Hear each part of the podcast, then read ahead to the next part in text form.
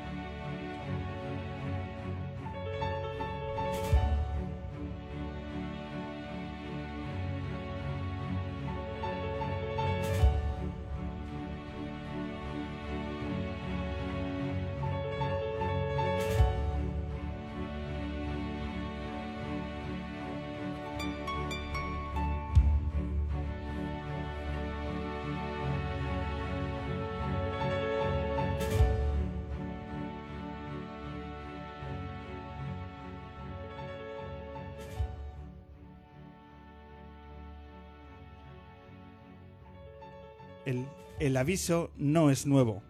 A un ser tan limitado como el humano no habría que exigirle tanto. Algo tan limitado no tendría que sufrir de esta manera. Mucho antes, la naturaleza, de cuya armonía depende la tensión de los contrarios, propuso la mejor solución, parir centauros. Y así consiguió, si no armonía, apertura a cosas grandes, amor y barbarie. Bienvenidos, bienvenidas edición 308 del hombre que se enamoró de la luna. Estamos grabándolo en directo desde el Café La Palma de Madrid, desde el mejor estudio de radio de esta ciudad, que hoy tiene el placer de recibir a Fuel Fandango, a las canciones de Fuel Fandango aquí en directo, a esa pequeña gran maravilla que es la Cinecicleta, un proyecto de libertad, de cine y de viaje y de sueños que os vamos a acercar. Y arrancamos reencontrándonos con unas canciones muy luneras, porque de nuevo en el escenario de La Palma tenemos a Tulsa.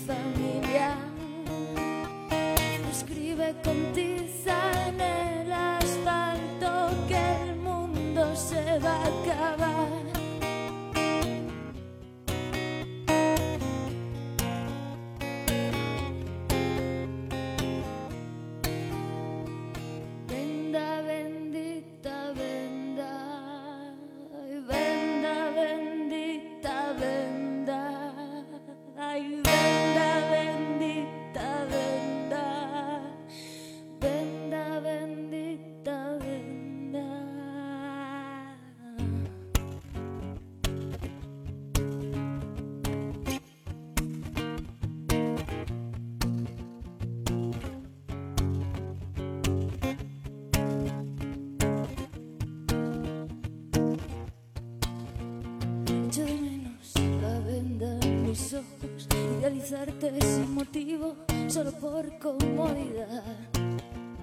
Pensar que eras el dueño del mundo me evitaba problemas de fe y de identidad. ¿Cómo es posible que algo tan brillante, algo tan hermoso sea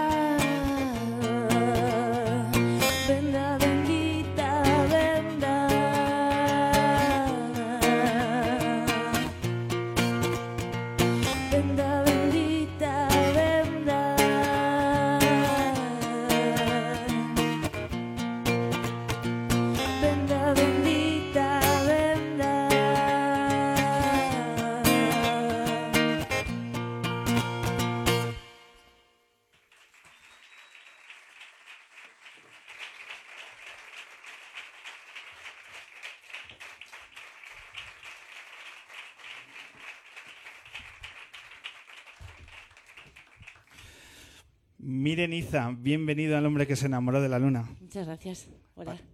Pasan los años, pasan los discos y seguimos citándonos. Aquí. Y siempre con la buena noticia de, de tener un nuevo trabajo, porque la anterior visita fue también en un momento muy parecido. Lo, lo hablamos hace unos minutos. Era una situación también parecida en el que de pronto nos regalas las canciones casi por primera vez, porque ¿cómo está este nuevo disco Centauros? Muy verde. muy verde. ¿Cuánto de verde?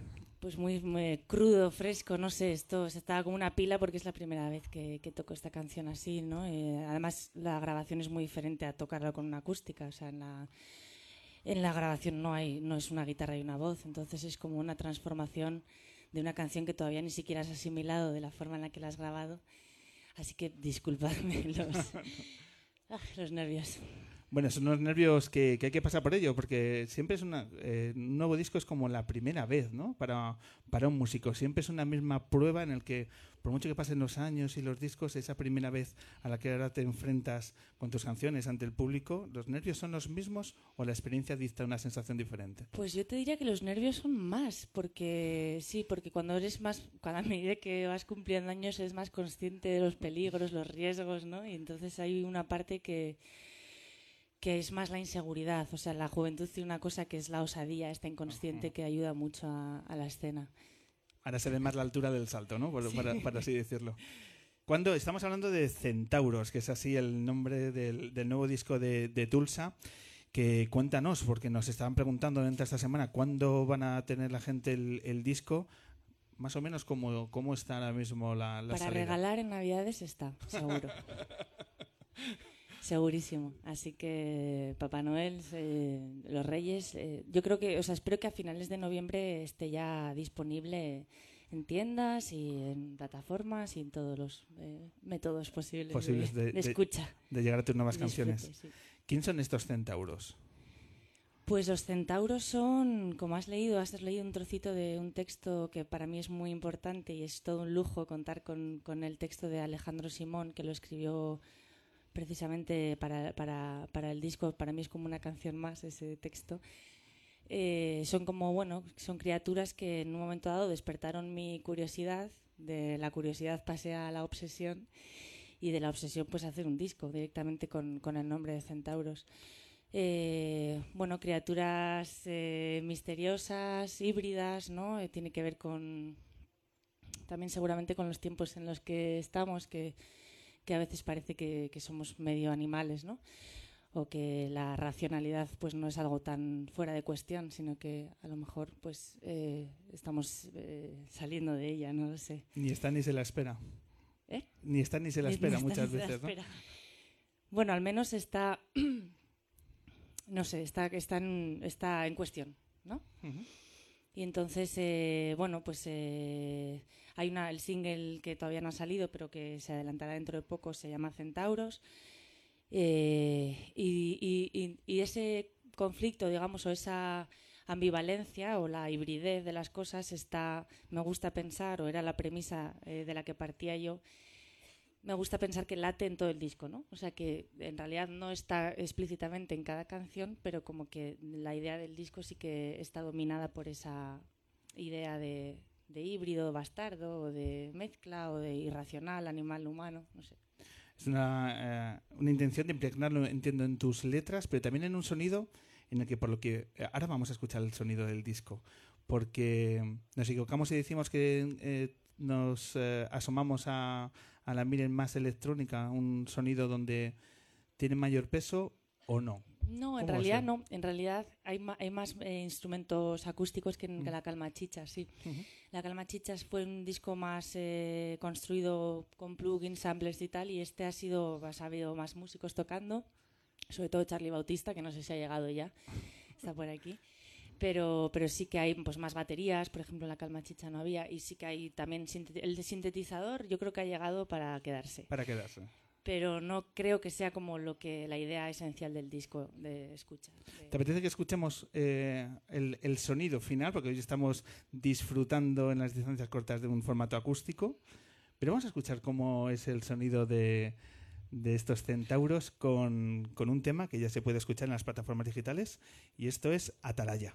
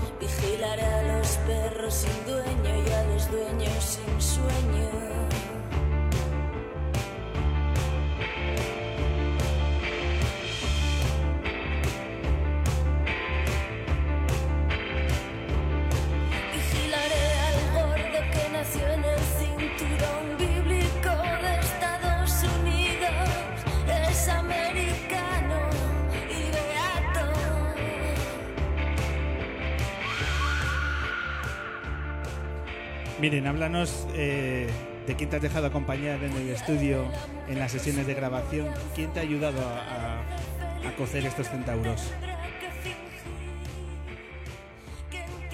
Pues me han ayudado Charlie Bautista, Ángel Luján eh, y luego los músicos que, que normalmente vienen conmigo en directo han pasado por allí y cada uno ha dejado su, su- su granito de arena. ¿no? ¿Dónde lo has grabado el disco? En Reno, en Estudios Reno aquí en Madrid, Aquí en Madrid. en Pueblo Nuevo. Y has, eh, estoy viendo que es a partir de febrero del 2017, es decir, que esto se está cociendo a fuego lento, ¿no? El, ya, el no, disco. no, lo grabamos en realidad todo en, todo en febrero. O sea, desde empezamos en, a, a trabajarlo, a grabar cosas ya en octubre, noviembre y en febrero lo acabamos. Pero como los tiempos de esto ya sabemos cómo son. Son los que son. son los que son. Producido por Ángel Luján, también en, Y Charlie, sí. eh, eh, Charlie, ambos a, a la par. ¿Os ha gustado mucho eh, entre los tres encontrar ese sonido que, que tenías tú en mente? ¿O ha sido fácil hacer esa conexión entre las visiones de tres musicazos como sois?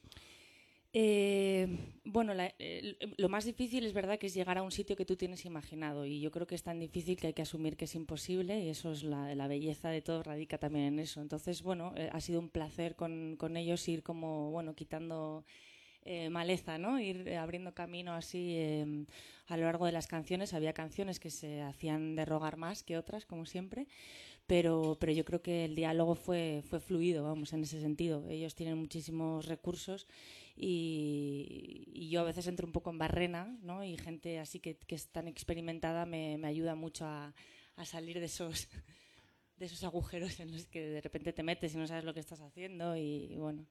A la hora de escribir, ¿son canciones que tenías en, son textos que tenías en el pasado o también son fotografías, son pensamientos, ideas que han brotado en este último tiempo? Son todas recientes, sí. Hay una que, que, era una- es una grabación antigua que la he regrabado, que es un, dueto con un, con un chico que seguro que conocéis, que es Abraham Boba. Y, y las demás eran son están compuestas todas en torno a esa, a esa fecha. No, no he recuperado gran cosa de, de antes, de tiempos pasados. Y miren, ¿cómo te planteas una vez que salga el disco, que ya lo tengamos todos en Navidad, cuando menos? ¿Te planteas presentarlo ya? ¿Te planteas esperar a festivales? Eh, ¿Estás ya centrándote en, en qué ocurrirá el día después de, de que salga el disco? ¿Cómo te planteas el hecho de, de cómo se presenta Centauros? Eh, o sea, intento no vivir en la elipsis permanente y no eh, ir disfrutando de cada, cada etapa. Y, y a mí me gusta, yo creo que eh, somos un grupo muy de sala en realidad y quiero cuidar eso especialmente. Y vamos a hacer un concierto de presentación. La idea es hacerla en Madrid en febrero. En febrero. No sé, no, no quiero dar todavía así como más datos porque, porque no está confirmado del todo del todo, pero, pero yo me voy a centrar en la gira de salas, que es lo que a mí me gusta y, y luego pues todo lo demás será bienvenido. También he cambiado de oficina, de sello y todo, entonces pues estamos un poco ahí adaptándonos y, y viendo cómo, cómo trabajamos todos juntos ahora. ¿Cómo es aterrizar en un nuevo sello? Estás, eh, este disco lo sacas con intro música. eh, desde fuera, que de- de- menos observadores del mundo de la música, ¿qué supone el hecho de cambiar de sello discográfico? ¿Cambian muchas las cosas, sí o no? Pues cambian más de lo que de lo que parece y de lo que yo misma pensaba en realidad, sí. Eh, parece una decisión que, que, puede, o sea, puede parecer trivial, pero yo creo que en el fondo es bastante importante, eh, porque al final no, no es solo una edición de un disco, eso lo puede hacer cualquier persona. Es una relación que se establece, que si va- llevas mucho tiempo con un sello, son años de cultivar una dinámica particular. Eh, está muy bien si les vas cogiendo el, el pulso ¿no? Eh, a ellos y ellos te lo cogen a ti. Lo que pasa es que, bueno, yo en general creo que soy un culo de mal asiento y, y- y siempre pienso que, bueno, que a lo mejor en otro lugar estoy mejor y tal. Entonces, eh, eso, eso tiene un precio en realidad, ¿no? Que es como otra vez volver a encajar con la, con la gente y, bueno, o sea, tiene una parte que es muy bonita, que es eh, excitante y otra que yo sé que hay un precio ahí que es eh, de, de tiempos, de, que, que requiere el adaptarte, ¿no? A- ¿Cuál es la clave de esa adaptación? ¿Qué es lo que más facilita en el lado del músico una adaptación correcta cuando aterrizas en un nuevo sello discográfico? ¿Qué, pregunta? Si lo supiera. Eh, voy a intentar contestarla. No sé, yo creo que mm, eh, yo creo que tener que, que- que tener claro tú lo que quieres, ¿no? O sea, lo que, lo, dónde quieres que esté ese disco. Cada disco tiene una vida muy diferente. No se sabe por qué. de- de- en el momento en el que te pilla y las cosas que suceden a tu alrededor hace que ese disco tenga unas necesidades particulares si tú consigues más o menos eh, trazar cuál es, cuál es la vida de ese, de ese disco, es lo que tienes que transmitir al sello, porque si no el sello lo que, lo que hace, como es normal, pues da a todos los discos la misma vida más o menos, ¿no? O sea, la misma el mismo lugar, los coloca en sus sitios, porque ellos tienen también su forma de trabajo muy, muy estructurada. Creo que es eso. ya te diré.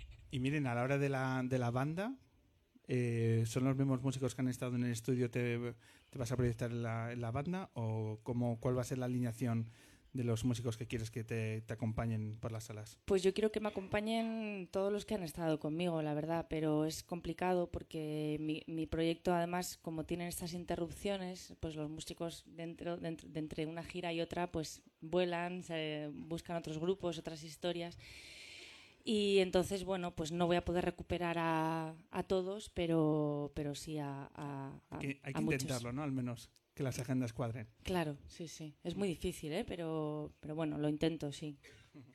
Vamos a hablar eh, de otros... ¿Te digo los nombres de ellos? Sí, por supuesto, si lo- ya lo sabes. Cuéntame, cuéntame, disculpa. No, está eh, Betacam Carras, Javier Carrasco, eh, Alex Moreno, eh, Alfredo Niarra, que es el de siempre, de toda la vida de Tulsa, que está, aunque está en Bilbao, pues siempre se ha sumado a los proyectos. Eh, espero tener una nueva incorporación que es José Mora. Y, y, bueno, la gran pérdida es Jimmy, el potrillo de Tolosa, que está ahí, que se nos va a, a Tolosa.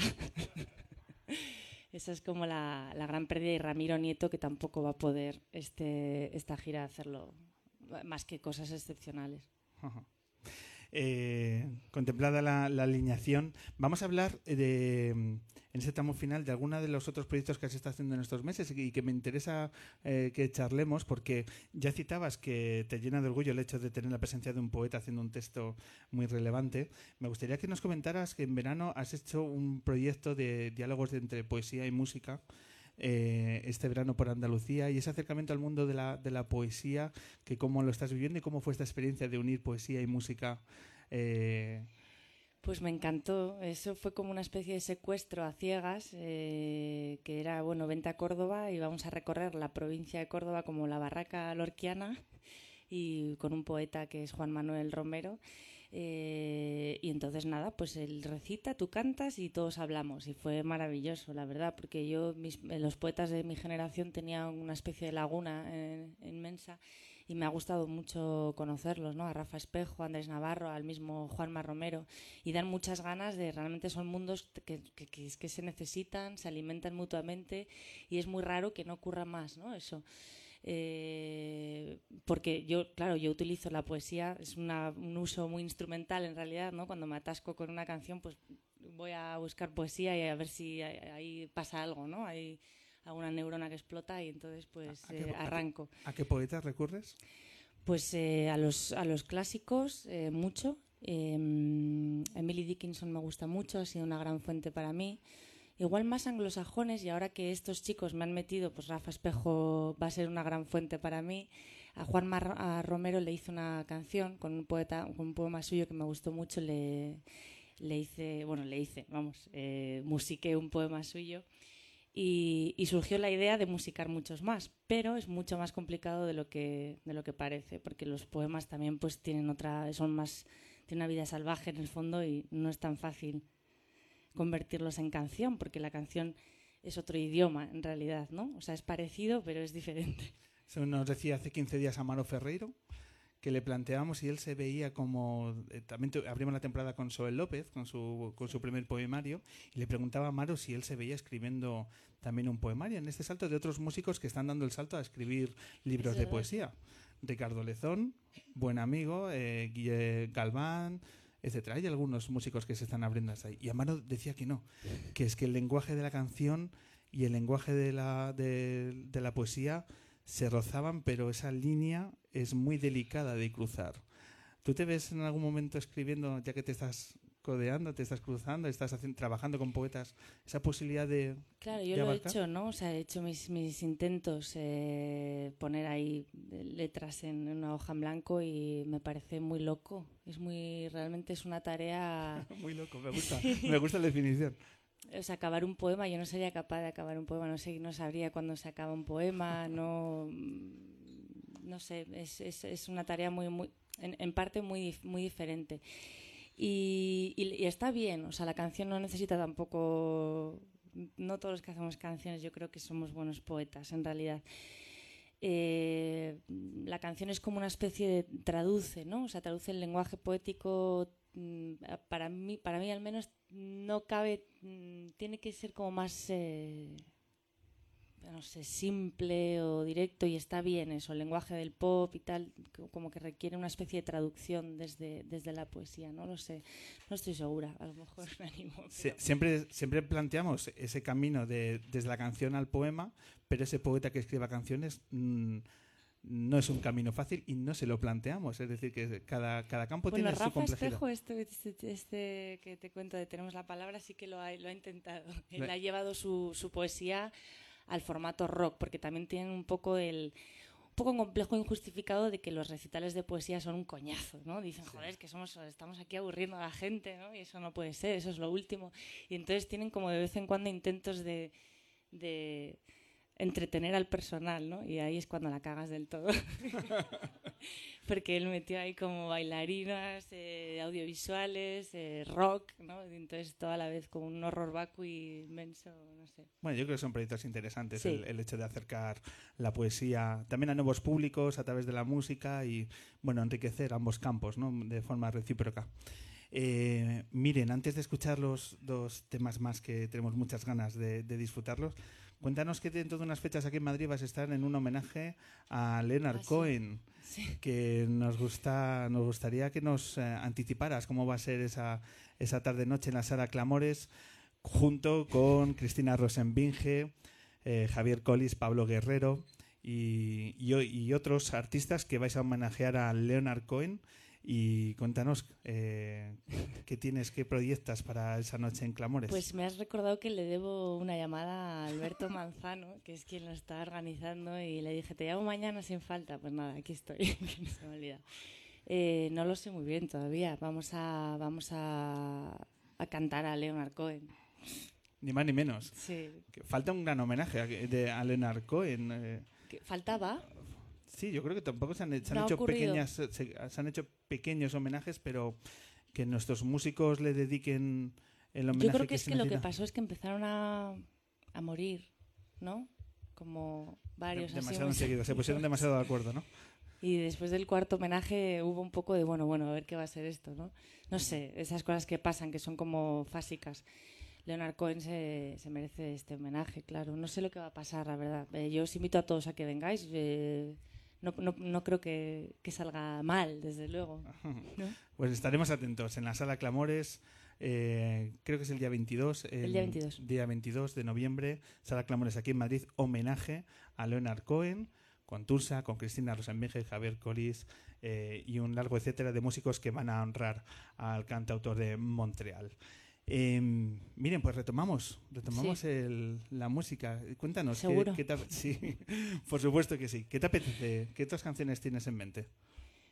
Pues está Charlie, ha venido Charlie. Ah, no, no, vale. Eh, bueno, voy a tocar una canción que se llama Brancusi. Eh, Brancusi es el escultor este rumano que tiene una escultura muy bella que se llama El Beso.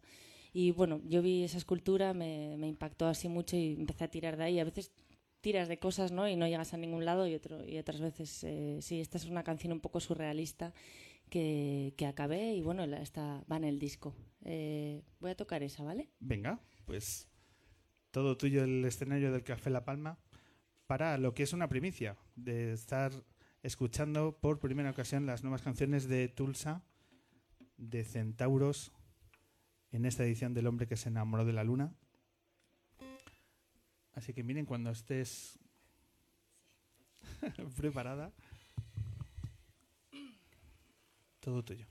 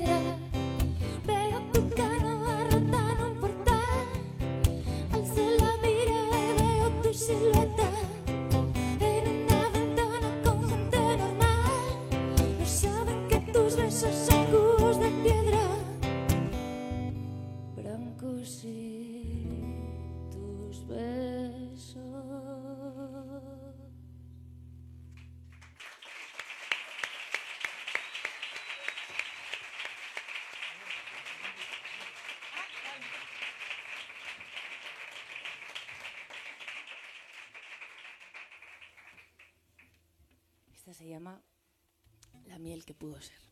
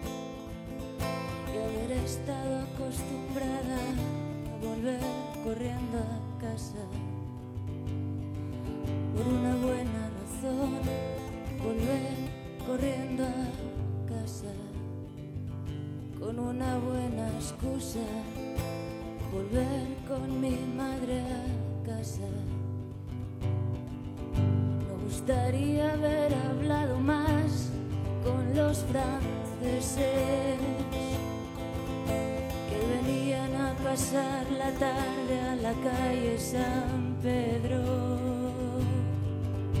Que alguno de ellos me hubiera invitado a hacer la ruta de los chatos, pero siempre se iban demasiado temprano en el bato, porque los franceses siempre se van temprano que los franceses siempre se van demasiado temprano. Pero hoy, aquí, en este jardín, me conformo con no derramar de mi copa